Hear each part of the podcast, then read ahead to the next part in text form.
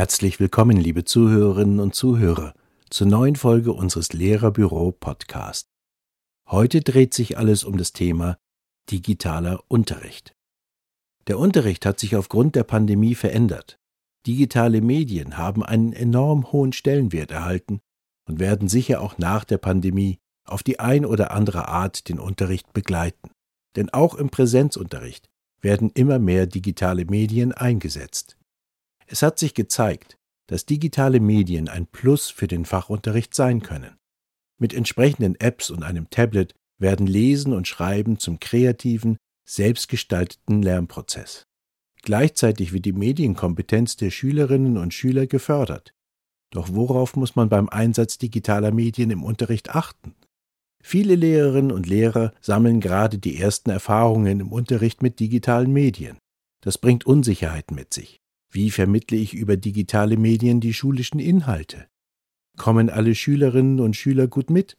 Sind es zu viele Aufgaben oder zu wenige? Wie setze ich Medien gewinnbringend ein? Und vor Punkten wie Datenschutz und Medienausstattung stehen noch große Fragezeichen. Trotz aller Schwierigkeiten haben Schülerinnen und Schüler und Lehrkräfte die neuen Möglichkeiten des digitalen Lernens entdeckt und viele Schulen setzen verstärkt auf digitale Medien im Schulalltag. In diesem Podcast erhalten Sie elf hilfreiche Tipps zum Thema digitale Medien im Unterricht. Starten wir gleich mit Tipp 1. Schreiben Sie ein Konzept für den Einsatz von digitalen Medien. Das wird Ihren Schülerinnen und Schülern, den Eltern und besonders auch Ihnen als Lehrkraft Sicherheit und Verbindlichkeit geben. Für die eigene Orientierung ist es am besten, wenn Sie gemeinsam mit dem Kollegium konkrete Absprachen treffen und diese schriftlich festhalten. Darin sollte stehen, in welchen Fächern Wochenaufgaben zu stellen sind, auf welchem Weg die Kinder oder Eltern das Arbeitsmaterial erhalten, in welchem Fach und wie lange pro Tag die Schülerinnen und Schüler die Pflichtaufgaben bearbeiten sollten und wie häufig die Arbeitsergebnisse in den Fächern eingesammelt und kontrolliert werden. Und wenn die Schülerinnen und Schüler sich im Homeschooling befinden, sollte auch definiert werden, wie oft und auf welchen Kommunikationswegen die Lehrkräfte mit den Kindern Kontakt aufnehmen. Der nächste Tipp bezieht sich auf die digitale Ausstattung der Schulen, und zwar die Lernplattformen und Schulserver. Darüber findet ein Großteil der Kommunikation zwischen Lehrkräften und den Schülerinnen und Schülern statt, und sie dient somit dem Austausch. Das ist also ein wichtiger Baustein, um den digitalen Unterricht zu organisieren.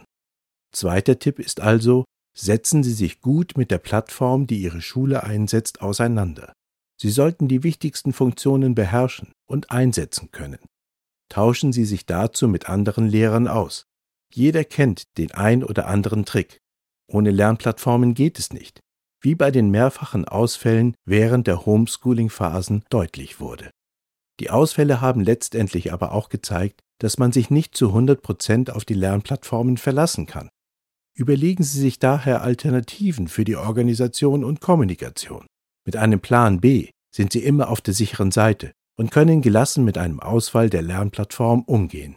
Läuft die Technik, dann steht gutem digitalen Unterricht nichts im Wege.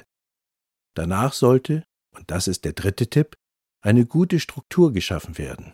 Organisieren Sie sich selbst über die Lernplattform, aber stellen Sie auch für die Schülerinnen und Schüler Angebote bereit, sich zu organisieren und zu strukturieren. Je nach Alter der Schüler, der Klassenform und den technischen Voraussetzungen können diese variieren. Grundschüler benötigen sicher mehr Struktur und Vorgaben als Schüler und Schülerinnen in der Sekundarstufe kommunizieren Sie die Erwartungen deutlich an die Schülerinnen und Schüler, damit diese sich daran orientieren können. Zur Struktur gehört auch die Organisation der Videokonferenzzeiten, wenn Schülerinnen und Schüler im Homeschooling oder Wechselunterricht sind. Grundsätzlich könnte man meinen, die Unterrichtszeiten einfach fortzuführen, aber hier sollte Rücksicht auf Geschwisterkinder genommen werden. Teilweise existiert nur ein online-fähiges Endgerät in einem Haushalt und wenn Unterricht von Geschwistern parallel stattfindet, ist es den Schülerinnen und Schülern in dem Fall nicht möglich, teilzunehmen. Sicher ist das eine logistische Herausforderung, aber nicht unmöglich. Das Stichwort für den Tipp 4 im digitalen Unterricht ist schon gefallen. Kommunikation. Diese ist wahrscheinlich noch wichtiger als sonst. Schaffen Sie, wo immer es geht, die Möglichkeit, sich auszutauschen. Digitale Tools sind praktisch und hilfreich, sollten aber immer als Unterstützung und nicht als Ersatz für Kommunikation gesehen werden. Interaktion miteinander bleibt ein wichtiger Bestandteil des Unterrichts und sollte nicht außer Acht gelassen werden. Nutzen Sie doch gleich den Umbruch und vereinbaren als Tipp 5 digitale Sprechzeiten. Sie können feste Zeiten für jede Klasse festlegen. Kategorisieren Sie die Kommunikation in Anfragen von Ihren Schülerinnen und Schülern, Anfragen von Eltern und aus dem Kollegium. Teilen Sie diese Zeiten transparent mit. Das ist für Sie eine Chance, durch organisierte Kommunikation einen gewissen Stress zu vermeiden. Denn dauerhaft erreichbar zu sein, kann belastend sein. Für den Unterricht mit digitalen Medien benötigen Sie entsprechende Unterrichtsmaterialien. Digitale Arbeitsblätter, Videos, Arbeitshilfen, interaktive Übungen und viele Ratgeber zu diesem Thema finden Sie im Lehrerbüro. Schauen Sie für weitere Infos in die Podcast-Beschreibung. Doch weiter mit unseren elf Tipps für digitalen Unterricht. Beim Tipp 6 dreht sich alles um die Aufgaben, die Sie an die Schülerinnen und Schüler weitergeben.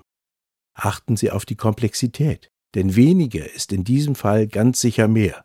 Hier lohnt es sich, wahrnehmungs- und lernpsychologische Erkenntnisse für digitale Unterrichtsphasen zu nutzen. Tests haben ergeben, dass Schülerinnen und Schüler mit einfachen Zeichnungen genauso gut lernen wie mit Videoanimation. Es muss also nicht immer aufwendig produziertes digitales Material sein. Das gilt ebenfalls für die Informationssuche im Internet, bei der die Schülerinnen und Schüler Hyperlinks für die Suche bekommen. Für das Gehirn bedeutet das Stress, wie Untersuchungen zeigten. Dabei fand man klare Hinweise auf eine Arbeitsgedächtnisüberlastung. Und weil das Arbeitsgedächtnis zum Lernen benötigt wird, verschlechtern sich Lernergebnisse bei digitalen Informationen mit vielen Hyperlinks. Die Ablenkung ist zu groß. Außerdem gibt es verschiedene Lerntypen, die alle abgeholt werden müssen. Der eine lernt mehr visuell, der andere auditiv. Wieder eine Gruppe kann kommunikativ mehr aufnehmen und viele lernen auch haptisch. Diese vier Bereiche sollten im Unterricht mit digitalen Medien berücksichtigt werden. Das lässt sich sicher nicht jederzeit hundertprozentig umsetzen und sollte auch keiner von sich verlangen aber versuchen Sie in den digitalen Unterricht diese vier Bereiche regelmäßig mit einzubeziehen, sodass alle Lerntypen abgeholt werden. Dieser Punkt passt sehr gut zum Tipp 7.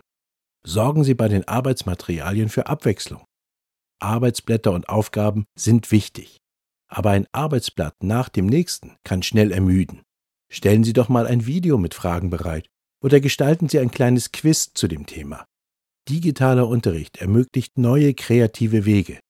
Sorgen Sie für verschiedene Aufgaben, bei denen eine selbstständige Herangehensweise wichtig ist. Dann sind Ihre Schülerinnen und Schüler viel motivierter und mit Spaß bei der Sache. Womit wir schon bei Tipp 8 sind. Erklärvideos oder Sprachaufnahmen erstellen. Diese lassen sich ganz einfach mit Apps erstellen. Manche Schülerinnen und Schüler verstehen die Aufgaben nicht dann ist es gut, eine kurze Erklärung per Video oder Tonaufnahme schicken zu können. Es kann Überwindung kosten, aber wenn es den Schülerinnen und Schülern hilft, ist es doch eine gute Unterstützung. Gerade für Lernende mit Problemen beim Schriftsprachverstehen ist das eine gute Lernstütze. Sie können auch andere Schüler motivieren, ein Erklärvideo für die Mitschüler zu erstellen. Diese Videos lassen sich sowohl im Präsenz als auch im Fernunterricht einsetzen. Fassen Sie sich aber kurz in den Videos. Keiner schaut sich ewig lange Erklärvideos an. Die Faustregel lautet, lieber zwei bis drei kleine als ein langes Video. Ebenso ist es möglich, auf vorhandene Videos zuzugreifen. Auch im Lehrerbüro finden Sie eine große Themenauswahl an Videomaterial für den Unterricht. Denn niemand kann erwarten, dass Sie mal eben qualitativ hochwertige Videos produzieren. Und auch hier gilt Tipp 6. Weniger ist manchmal mehr. Apropos Videos. Hier kommen wir zu Tipp 9. Es gibt ein paar Feinheiten für den Videounterricht. Sie sollten das Gesicht zeigen und auch die Schüler motivieren, ihr Gesicht zu zeigen. Auch wenn es keine Pflicht ist, machen Sie Ihren Schülerinnen und Schülern deutlich, warum es für sie wichtig ist, dass alle sich sehen können. Die Motivation ist ein wichtiger Faktor für den guten Unterricht. Der Esprit geht beim digitalen Unterricht verloren und es ist schwerer, die Schüler zu motivieren? Dann ist Punkt 10 interessant für Sie. Sie können Schülerinnen und Schüler zum Beispiel animieren, teilzunehmen, indem sie einen Lückentext oder bestimmte Arbeitsaufgaben und Materialien nur direkt zeigen und nicht digital verschicken. Um alle Aufgaben und Übungen zu erfüllen, müssen die Schülerinnen und Schüler dem digitalen Unterricht also folgen. Achten Sie auf die Schülerinnen und Schüler. Wenn Sie feststellen, dass diese unmotiviert sind, suchen Sie das Gespräch. Es erfordert sicher mehr Kreativität und Fantasie, digitalen Unterricht motivierend zu gestalten. Aber die Möglichkeiten sind vorhanden. Sie müssen nur genutzt werden. Wichtig für die Motivation ist, den Kontakt zu den Schülern zu halten. Zur Motivation kann auch Punkt 11 beitragen. Bauen Sie Bewegungsphasen in den digitalen Unterricht mit ein.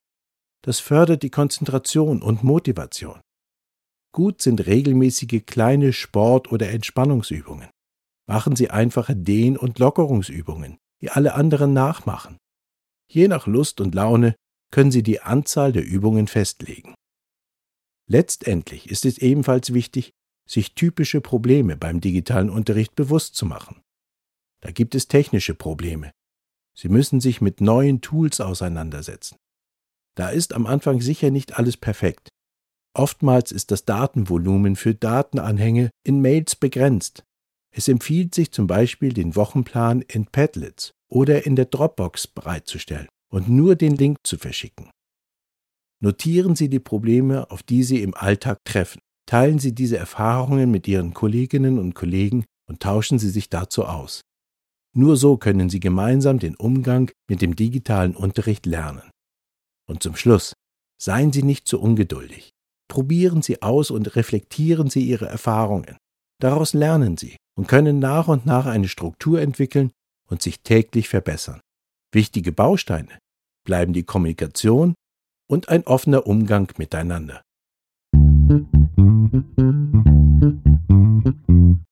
Vielen Dank fürs Zuhören. Wir wünschen Ihnen viel Spaß bei der Umsetzung dieser Tipps im digitalen Unterricht. Für weiterführende Links und Inhalte lesen Sie auch die Podcast-Beschreibung. Das war Ihr Lehrerbüro Podcast. Diese Ausgabe wurde gesprochen von Peter Kühn mit einem Text von der Lehrerbüro-Redaktion. Bis zum nächsten Mal. Ihr Lehrerbüro-Team.